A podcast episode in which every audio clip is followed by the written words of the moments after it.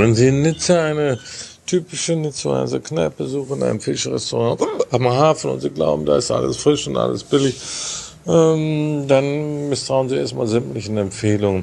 Es gibt tatsächlich ein Restaurant, das ist Cassin.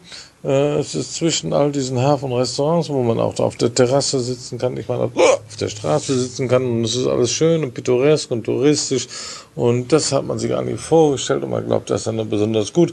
Und Cassin hat einen Vorteil tatsächlich, der Mann ist so eingeführt, er ist der Älteste am Ort, am Platze.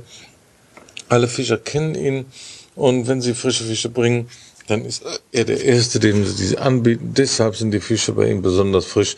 Das heißt, die Chance, einen alten Fisch zu kriegen, einen vergammelten Fisch, ist bei ihm geringer als woanders.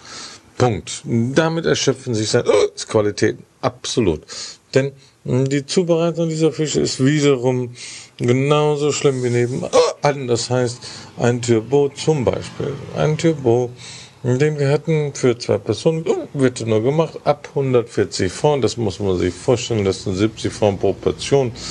Das war ein Baby-Turbo, ähm, durchgekocht und mit Aioli, sehr ordinär und äh, ohne irgendwelche Kunstfertigkeit, außerdem noch schlecht rangiert und alles Mögliche.